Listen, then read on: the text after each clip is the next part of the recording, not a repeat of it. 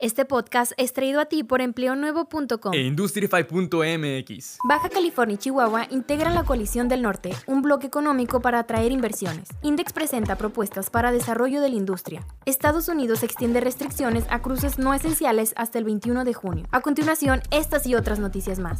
Estás escuchando las noticias de la industria con Paola y Carlos. Esto es Industrify News. Estados Unidos extiende restricciones a cruces no esenciales hasta el 21 de junio. La Secretaría de Relaciones Exteriores anunció que México mantendrá las restricciones a cruces terrestres no esenciales en sus fronteras con Estados Unidos, Guatemala y Belice. Debido a los bajos índices de propagación del COVID-19 y el número de vacunas aplicadas en ambos lados de la frontera, esta restricción solo durará hasta el 21 de junio. El cierre de la frontera ha limitado el comercio, la vida compartida de familias fronterizas y al turista consumidor, ya que desde marzo del 2020 la pandemia hizo que Estados Unidos cerrara sus fronteras para evitar la propagación del virus. Esto es Industrify News. A Canaco le es indispensable crear condiciones para una nueva expansión económica que demanda Baja California. Durante la segunda edición de los diálogos empresariales, donde se interactúa con los aspirantes a ocupar distintos puestos gubernamentales, Jorge Macías Jiménez, presidente de la Canaco, expuso que contar con el apoyo del gobierno estatal y federal es muy importante para lograr y facilitar los proyectos en marcha del sector productivo. También destacó que a todos los candidatos, en caso de ser electos, se les pedirá como compromiso seguridad jurídica, respeto a la ley y apoyo a la inversión, como única manera de obtener un crecimiento económico rápido, riqueza en todos los sectores sociales y la consecuente generación de empleos. El ritmo de la recuperación dependerá de inducir la más ágil reactivación económica y amortiguar los efectos sociales de la pandemia. Es un gran desafío por la desventaja que se lleva al ir arrastrando una serie de inhibidores, notables deficiencias de infraestructura física y de servicios públicos, fuerte inestabilidad de políticas públicas, incertidumbre y falta de seguridad jurídica en los negocios, aunado a un gran entramado de leyes, regulaciones y disposiciones gubernamentales, que entorpecen toda iniciativa empresarial y diaria operación normal de los negocios. Estás escuchando Index presenta propuestas para desarrollo de la industria. Durante el encuentro con candidatos a la gobernatura de Baja California, el Index presentó las propuestas que se tienen para el próximo gobierno estatal. Entre las propuestas se destaca el apoyo del gobierno para que las empresas locales puedan tener más asesoría, que estén en cumplimiento y crezcan junto con la industria. Se sugiere que se les otorgue un incentivo para su crecimiento, ya que algunas empresas no saben cómo hacer negocio o no tienen los recursos. Respecto a los trámites del IMEX, se propone que se descentralicen y se tenga un filtro local para agilizar los trámites, lo cual daría más seguridad al inversionista. En el tema de seguridad, se requiere otorgar mayores garantías de vigilancia y resguardo a los parques industriales, blindar las zonas con programas de prevención para fomentar la seguridad de los trabajadores, inversionistas y transportistas, al igual que atender áreas de oportunidad como el alumbrado público, infraestructura y vigilancia policiaca. Otra propuesta es la atención del déficit de energía eléctrica que se tiene en Baja California. Por ejemplo, electrificar flotas vehiculares del estado para ahorrar costos de combustible, operación, mantenimiento y disminución de la contaminación, y atraer inversión privada para fabricar vehículos eléctricos. Estas son solo algunas de las propuestas presentadas por el Index Zona Costa Baja California.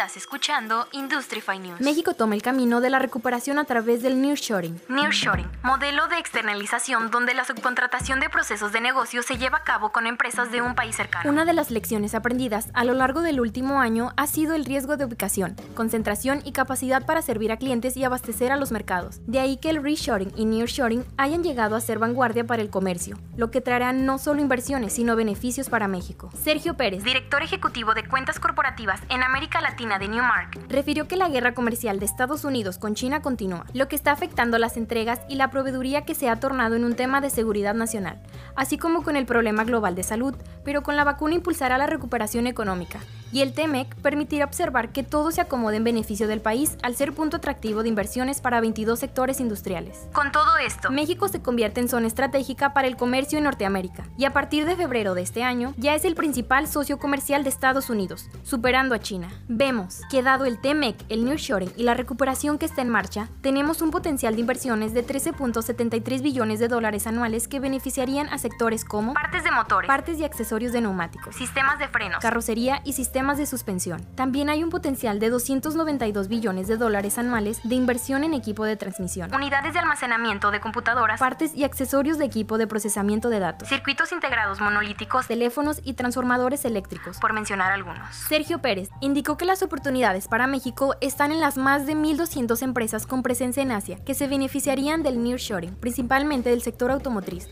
maquinaria, equipo y químico farmacéutico. Existen otras 2.000 campañas que han sido impactadas negativamente en Norteamérica por los cortes de la cadena productiva. Concluyó, nuestra proyección es optimista, la recuperación va a ayudar mucho a la parte manufacturera. Creemos que este jalón de la economía americana en cuanto al crecimiento y al regreso de la demanda que ya se está comenzando a dar, va a ayudar mucho a la economía mexicana y vemos que llegará a su punto de recuperación total en un lapso de 12 a 24 meses.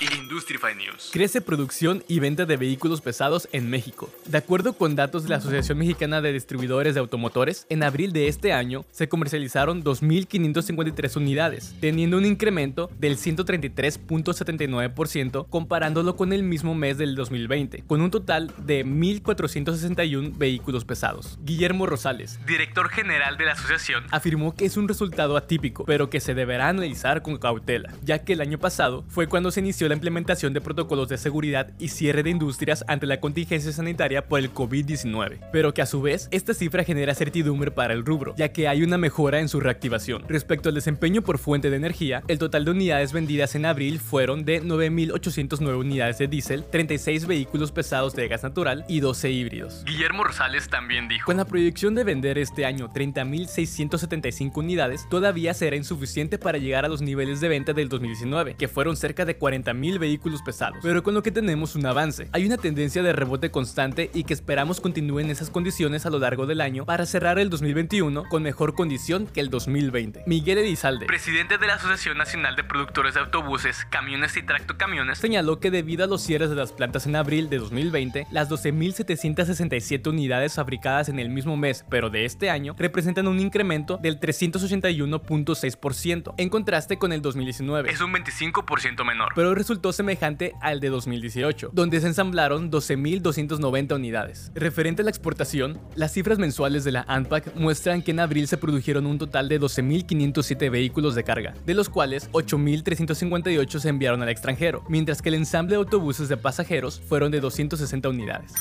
Esto es Industrify News. El registro para enlace ExpoPack, el evento online más completo del año para la industria de envasado y procesamiento, ya está abierto y es gratuito. Laura Thompson, vicepresidenta de ferias de Packaging Machinery Manufacturers Institute, dijo, este es un momento crítico para que la industria explore nuevas tecnologías y Enlace ExpoPack proporcionará una manera fácil para que los profesionales de la industria de envasado y procesamiento conozcan las últimas innovaciones para tomar decisiones de inversión informadas. El evento se llevará a cabo con un planificador en línea llamado Mi Agenda Enlace, donde podrás conectar a los compradores con los expositores de una manera organizada. Buscar expositores por categoría de producto, mercado vertical y palabra clave. También habrá demostraciones pregrabadas de hasta 10 minutos sobre productos de bajo demanda y se destacarán las últimas soluciones de los principales proveedores que permitirán a los asistentes comprobar las novedades y conectarse con los expositores para obtener más información sobre cada producto. El evento comenzará cada mañana con Mundo de Expertos a las 10 a.m. hora centro. Estas sesiones educativas de 30 minutos destacarán la sostenibilidad en el envasado el 8 de junio y el 9 de junio, la transformación digital y los cambios de paradigma en el envasado y procesamiento. El espacio para innovadores incluirá presentaciones dirigidas por los expositores sobre los avances de los productos y las tendencias en materia de sostenibilidad, comercio electrónico, automatización y más. Las presentaciones serán en español y los presentadores estarán disponibles durante sus sesiones programadas para hacer preguntas por chat en vivo. Los enlaces de video estarán disponibles para su visualización posteriormente bajo demanda. Estás escuchando Industrify News. Baja California y Chihuahua integran la coalición del Norte, un bloque económico para atraer inversiones. Organismos de promoción privados de Baja California y Chihuahua firmaron un convenio de colaboración para conformar un bloque económico que se convertirá en el principal destino para atraer inversiones, al cual denominaron Coalición del Norte. Carlos Jaramillo Silva, presidente de Desarrollo Económico e Industrial de Tijuana, comentó que el convenio se integra por el Baja Team, que agrupa a todos los organismos de promoción económica de Baja California y el de Chihuahua Global. Mencionó que en lo referente a indicadores del programa INMEX de la Coalición del Norte, en 2019 se reportaron 90 90.3 mil millones de dólares en importaciones, mientras que en exportaciones 100.3 mil millones de dólares. Los sectores industriales en los que se centrará el convenio serán el aeroespacial, automotriz, de dispositivos médicos, electrónico, agroalimentario, industrias creativas, logística y conectividad, con el enfoque en la transversalidad y tendencias de la industria donde ambos estados apostarán por generar infraestructura de clase mundial para concretar proyectos de inversión. Alfredo Nolasco, presidente de Chihuahua Global, dijo, queremos cambiar ese concepto que se tiene de la frontera y que no se hable solo de la maquiladora, sino de manufactura avanzada, donde el objetivo es mejorar la calidad de vida de los ciudadanos a través de la innovación, la integración y profesionalización constante del talento.